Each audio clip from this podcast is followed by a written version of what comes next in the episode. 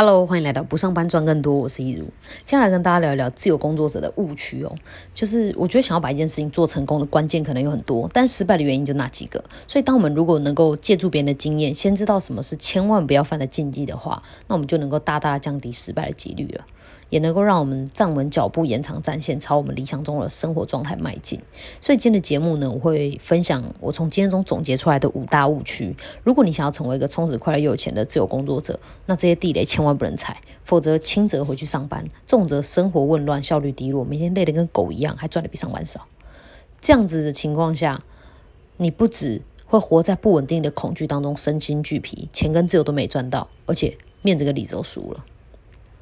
所以呢，就是知道这五个呃禁忌真的是非常非常重要。那我们就马上开始分享这五大禁忌到底是什么呢？第一是不清楚你自己的金钱流向，也就是你的收入跟支出。工作最基本的需求就是要能够维持我们的生活所需。这也是为什么有很多人即便不喜欢自己的工作，却还是不敢贸然离职，因为每个月在固定时间会得到的固定薪水，那是一种呃生活上的安全感。自由工作者主要的挑战之一就是我们的收入的金额跟时间都不是固定的。所以，要拥有生活上的安全感，就需要仰赖妥善的财务管理，帮助我们清楚的掌握自己的收入还有支出。在金钱流入，也就是收入的部分呢，需要像一间公司或者是店家一样做财报，记录自己什么时候接了案子，或者是达成销售，每一笔都要明确的记录，还有营业额是多少，扣除成本以后的净利润是多少。有些案子的时间比较长，可能会横跨几个月，费用也是分段给，这些部分都需要呃显示在我们的。财报当中，每每月、每一季、每一年都要审核自己的财务报表，才会知道自己到底赚了多少钱，并不是所有收到的钱都能花，要把公账跟私账给分开。那呃，除了金钱流入以外，再来就是金钱流出，也就是你都把钱花到哪里去了？你知道自己每个月的固定支出是多少钱吗？你知道你主要的开支是在哪些项目上面吗？你知道你每个月在伙食费上面花多少钱吗？如果上面的问题你都没什么概念。你不清楚自己的金钱流向，不知道自己每个月的开支也不记账，而是用上班族一样的方式，觉得只要流进来的那一大堆钱等于流出去的这一堆钱就不会出问题了。这种不论花在哪里，每个月都刚好把钱花光的方式，那你就踩着第一个地雷了。一来是因为，呃，对于这个工作者来说，钱有时候很多，有时候很少，这样的方式会让我们在大月容易挥霍，小月容易赤字。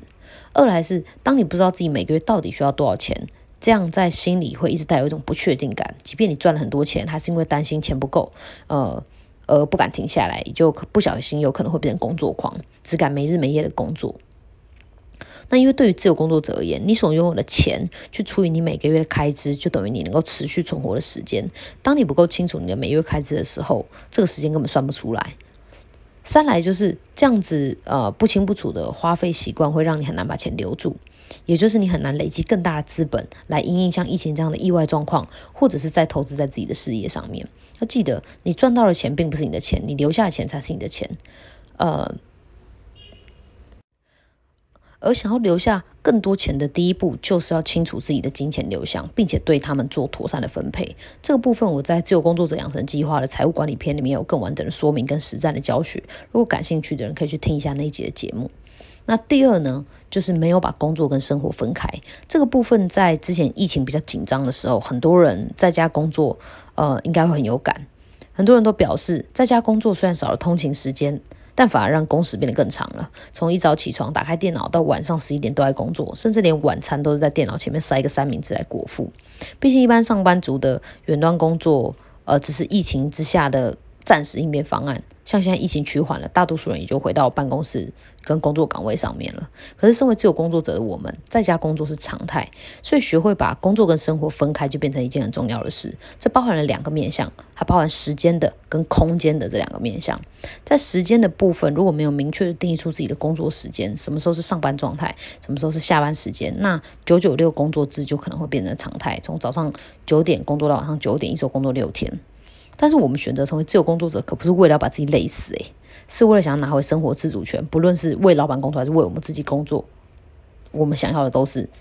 对自己生活有掌控度。所以在时间的调配上还是很重要的。自由调配是自由工作者的优势，但没有妥善的安排，也可能会变成效率低落，又为了要完成任务无限制的延长工时的恶性循环。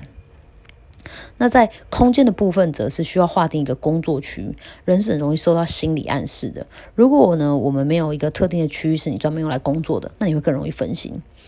呃，研究显示，当我们每分心一次，至少需要花二十五分钟来调整回专注的状态。这就是所谓的转换的时间。而且不论工作、睡觉还是休闲娱乐，都在同一个空间里面，会让我们把每这两件事情都做不好，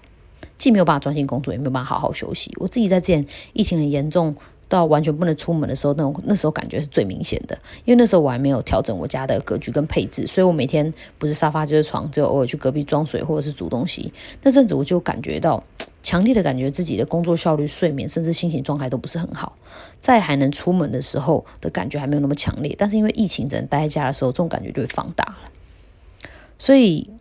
才开始有意识调整自己的工作的位置。我自己觉得成效还蛮好的，现在在身体跟心理上都能够区分出工作跟休息了。等我的工作区更完善以后，再搭配前面说的时间调配，应该可以把生活和工作界限变得更加明确，让我在工作的时候更专注，然后在休息的时候也可以更放松。不要小看这个微小的差异，因为他们终将会形成一个循环。当你能够让它正进入正循环的时候，我们才能够有更好的效能。那第三呢，就是没有去做事件的轻重缓急分类，一直被紧急的事情追着跑，也就是你只是一件一件的把事情完成，而没有先去判断哪个才是真正重要、需要你花心力的事情。根据八零二零法则，我们百分之八十的产出是来自于百分之二十的投入，也就是说，在我们生活当中，有百分之八十的时间所做的事都是不那么重要的。所以，如果我们不在忙碌的工作和生活当中停下来思考，把每一件事情做轻重缓急的分类，有更长远的计划的话，我们就只能一直做眼前的事情，一直被时间截止线告急的案子追着跑，越做越累，但成效其实并不一定会比较好。你越努力就越浪费，只有找到那个杠杆点，才能够让你的生产力倍增。所以，想要打造更高效的状态，就需要不停的确认，呃，在你的工作或事业里面的那百分之二十是什么事，然后把它当成第一要务，其他事情就利用琐碎的时间做，或者是外包给别人来做。如果我们不自律找出那个杠杆点，就很容易陷在穷忙的这个循环里面。但是我们需要知道，自由工作者可不是为，可不是用时间换钱的，而是看我们的产值或者是按件计酬的。所以不要只觉得自己很努力了，要确认我们自己的努力是不是有努力在对的点上，因为有没有结果会告诉我们。那在这个部分就可以参考《自我工作的养成计划时间管理篇》的呃这集节目，如果还没听过的，可以去听听看。那第四点呢，是不重视身体健康，为别人的事业卖命很不聪明，但是为自己的事业燃烧生命也没有比较明智。牺牲健康来换取事业发展，不止不划算，而且也不能长久。这个工作应该是给我们更多的空间去感受自己的身体和心理状态，而不是让我们更肆无忌惮的浪费我们最重要的资产。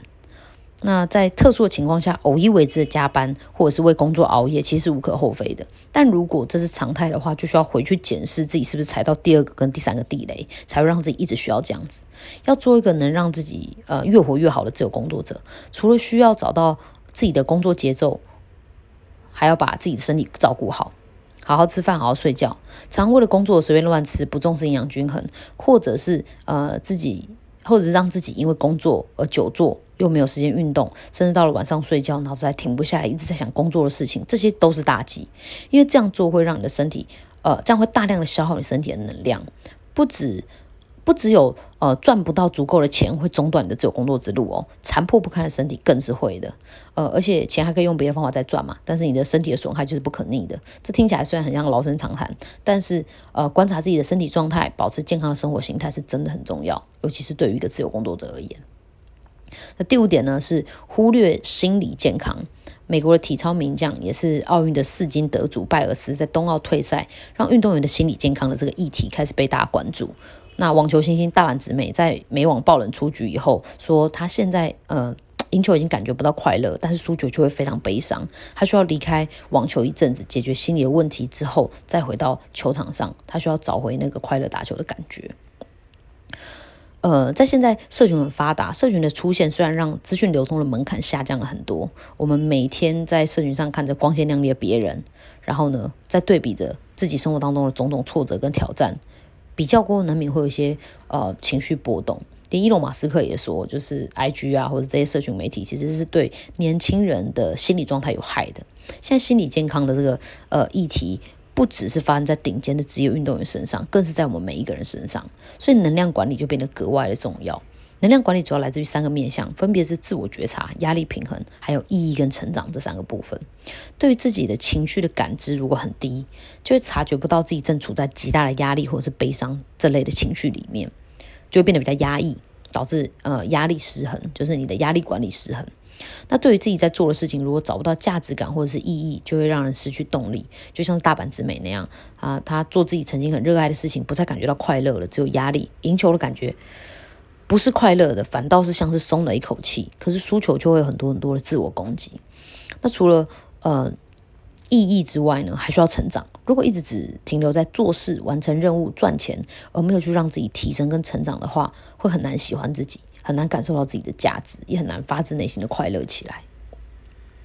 因为会觉得自己好像就只是一一台机器，需要不停的运转。而作为一个工作者，不只要追求有钱有闲。觉得充实快乐，